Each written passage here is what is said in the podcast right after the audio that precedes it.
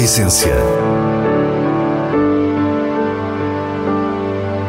Vinhos. Gastronomia. Gosto. A Essência tem a autoria da revista de vinhos A Essência do Vinho, com Célia Lourenço.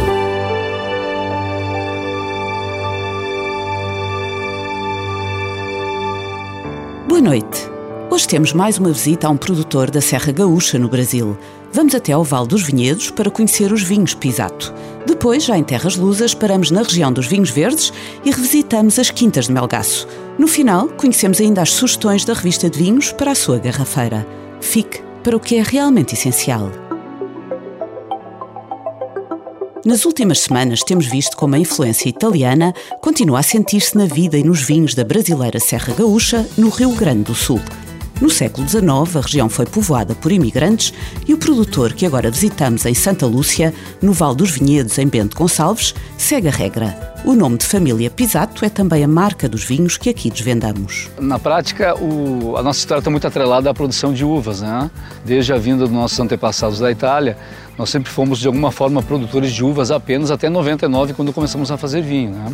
Flávio Pisato, juntamente com a sua irmã Jane, assegura a produção familiar e é ele que nos conta a história das primeiras gerações. Então, é, é um histórico muito centrado nas uvas vitis viníferas, uvas finas aqui no Brasil.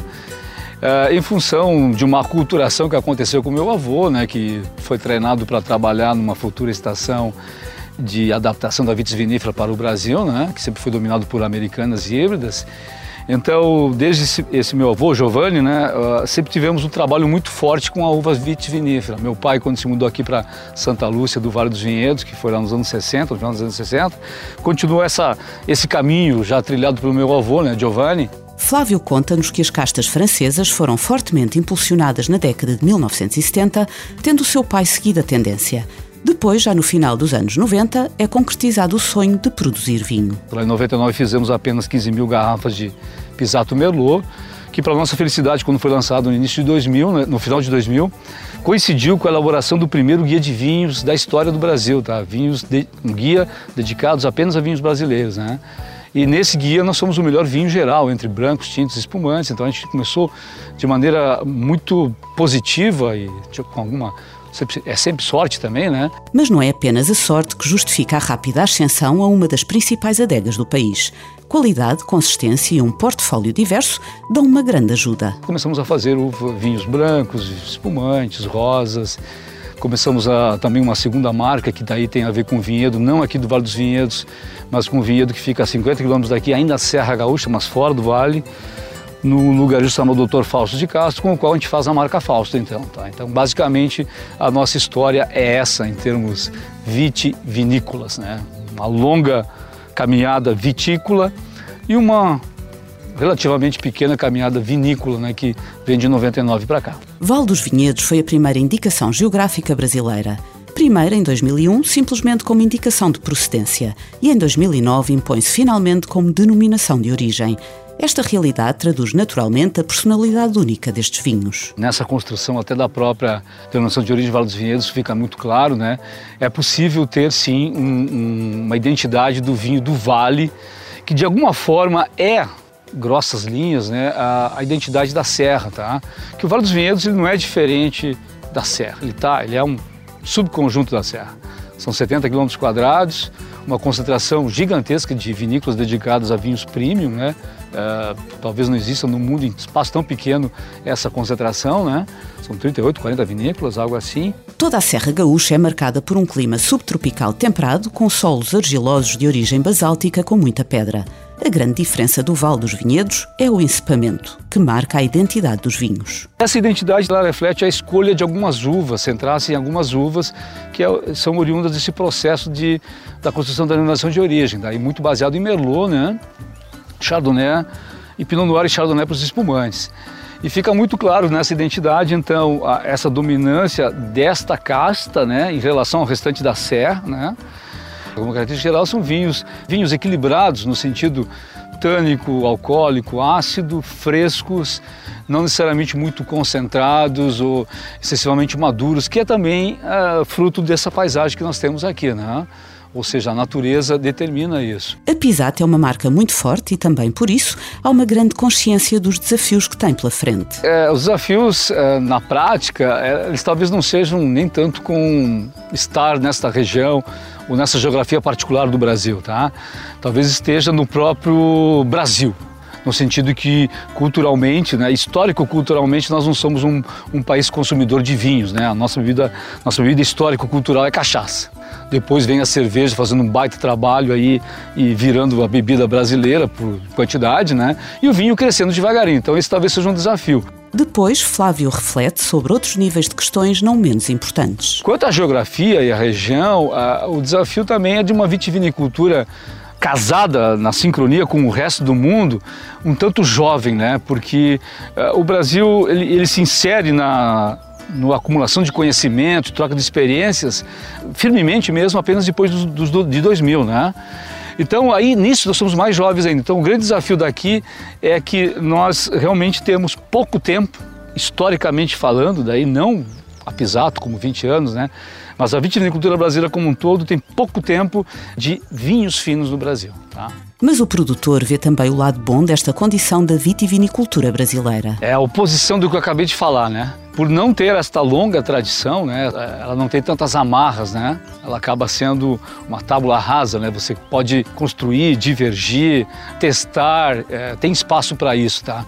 Você não tem essas amarras, tá? Finalmente, para o sucesso da Pisato há também o fator estar no lugar certo na hora certa. O crescimento do Val dos Vinhedos enquanto destino turístico ajudou e continua a ajudar a adega e é com este tema que nos despedimos de Flávio Pisato. Eu creio que a nossa grande vantagem de estarmos no Vale, quem está no Vale, tem uma vantagem relacionada com uh, a paisagem, tá? Uh, o Vale dos Vinhedos, né, e isso é um trabalho que começou antes de nós fazermos vinho, inclusive começou em em 96 por aí, né, com o roteiro turístico e logo depois também andando em paralelo às indicações geográficas, se construiu aqui no Vale é, um caminho de sucesso, né, com o roteiro é, vitivinícola. Os visitantes geralmente gostam muito da paisagem, gostam dos vinhos e viram advogados para a expansão dessa cultura do vinho brasileiro Brasil afora. Né? Não é a primeira vez que a Essência visita as Quintas de Melgaço. Mais de 530 famílias veem os seus rendimentos complementados com as uvas que anualmente aqui entregam. E não nos cansamos de sublinhar o impacto social deste tipo de projetos, sobretudo em zonas de interioridade. Nos vinhos, há muito que os alvarinhos das quintas de Melgaço não levantam dúvidas. O caminho tem sido sólido, tão sólido que tem permitido experimentar. O enólogo Jorge Sousa Pinto começa por nos falar dos espumantes, dos primeiros da casta Alvarinho na sub-região de Monção e Melgaço, dentro da região dos vinhos verdes. Fomos, de facto, pioneiros. O nosso primeiro espumante uh, foi feito, julgo, em 1998, portanto, datado uh, daí, uh, e temos vindo com alguns interregnos retomando essa, essa produção do espumante da casta Alvarinho. Diria que nos últimos 15 anos o temos feito de uma forma mais consistente, mais persistente e iria com mais paciência. E paciência porquê? Porque uma das matérias do espumante é o tempo. É dar, de facto, o tempo de estágio que a casta precisa. E esta casta, para, eh, para ser não apenas um vinho fermentado e podermos chamar espumante, precisa muito tempo. Cada vez mais, os nossos espumantes começam a ter um tempo médio de cave superior a dois anos. E o que nós queremos é que passe para três e para quatro e se calhar para cinco anos no futuro. Depois, Jorge explicou-nos como surgiu o Quintas de Melgá Salvarinho Vinhas Velhas. Nós há alguns anos a esta parte temos tentado, hum, de parcelas bem definidas, de produtores com quem hum, vinificamos separadamente as suas uvas, a perceber o potencial da sua, da sua matéria-prima, neste caso da casta alvarinho. Estamos a falar de parcelas sempre com uma idade média de mais de 30 anos, portanto, daí a designação de vinhas velhas. A separação destas pequenas parcelas permitiu, desde logo, perceber várias coisas. Do potencial de evolução destes, destes vinhos, uh, e temos aqui a sorte de ter diferentes altitudes onde podemos buscar uh, álcool nas zonas mais baixas, acidez nas zonas mais elevadas uh, e levar ao mercado volumes claramente mais pequenos do que os grandes volumes que aqui produzimos, estas coisas mais especiais, que é o caso do uh, do Alvarinho do QM Vinhas Velhas. Já sobre a fermentação e estágio em madeira, um registro possível desta casta Alvarinho, Jorge Sousa Pinto dá-nos também a sua opinião. Eu, julgo que a tendência uh, será cada vez mais menos madeira, ou seja, eu julgo que a casta Alvarinho não irá no futuro precisar da, da companhia uh, muito assídua da, da, madeira. Mas o vinho Quintas de Melgaço, que é Malvarinho Homenagem, vai continuar com a mesma filosofia de vinificação, ou seja, com madeira, até porque o mercado assim o conhece mas seguirá esta tendência onde menos é mais. Uh, tentamos que a madeira esteja o mais discreta possível, mas, mas está lá, que é o nosso, nosso homenagem. Tentamos uh, ter sempre excelentes barricas, com diferentes tostas, com diferentes tanuarias, para, para também complexar um bocadinho a, a, o vinho, mas cada vez mais vamos, vamos uh, notando e nos apercebendo que a madeira não será tão importante que esteja presente, vincada na casta Alvarinho. Ela vai se afirmando por si. Por fim, era inevitável olharmos para o Quintas de Melgaço, que é Malvarinho Nature, um vinho com menos intervenção na adega. As empresas eh, vitícolas e vinícolas, como, como, como as Quintas de Melgaço, eh, não podem parar no tempo eh, e têm que ir percebendo que a percepção dos novos consumidores dos vinhos tem algumas nuances que é importante estarmos atentos. E, de facto, esta, esta questão de, de produzirmos o Natur vai, de facto, de encontro a um consumidor que, se calhar, não está uh, tão preocupado em encontrar vinhos perfeitos, esbeltos, bem torneados. A variedade Alvarinho tem uma plasticidade incrível e aqui no seu berço de Monção e Melgaço mostra-se na sua plenitude. O Enol diz-nos que com o Nature procura isso mesmo, as diferenças de cada ano, sem maquilhagem ou arestas limadas. No final desta conversa, convidamos-lo também a si a conhecer estes outros alvarinhos. São vinhos que eu diria rebeldes, são vinhos atrevidos, bastante nervosos, Uh, elétricos, que têm o seu posicionamento. Não direi que são vinhos de consenso, que são vinhos muito fáceis, mas têm o seu nicho. E é esse nicho que nós procuramos uh, encontrar com o nosso, com o nosso Natur. São vinhos que precisam de algum tempo para lá chegar, mas que têm uma evolução muito engraçada e que permitem um bocadinho perceber esta rebeldia da casta alvarinho. Seguida, conhecemos as sugestões do diretor da revista de vinhos, Nuno Pires, com os selos altamente recomendado e boa compra da revista. Herdade do Rocinho Enfra 2020 é um vinho branco de talha do Alentejo, produzido a partir de um lote de castas tradicionais. Trata-se de um vinho com textura e profundidade, de aroma fresco e vegetal, com personalidade bem vincada que interessa descobrir. Longo, mineral e sério, tem anos de vida pela frente e é um vinho altamente recomendado. Vidigal Bastardo 2019 chega-nos da região de Lisboa e é um exemplo da casta com algum exotismo. Aberto na cor, tem aroma de cereja e especiaria doce, tanino suculento, finura generalizada e muita elegância final. Há algo que extravasa os padrões habituais e é isso mesmo que o valoriza. Uma boa compra.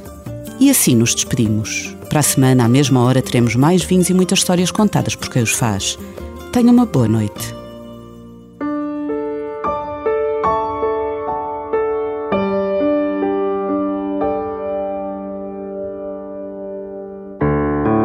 Essência. Vinhos. Gastronomia. Gosto. A Essência tem a autoria da revista de vinhos A Essência do Vinho, com Célia Lourenço.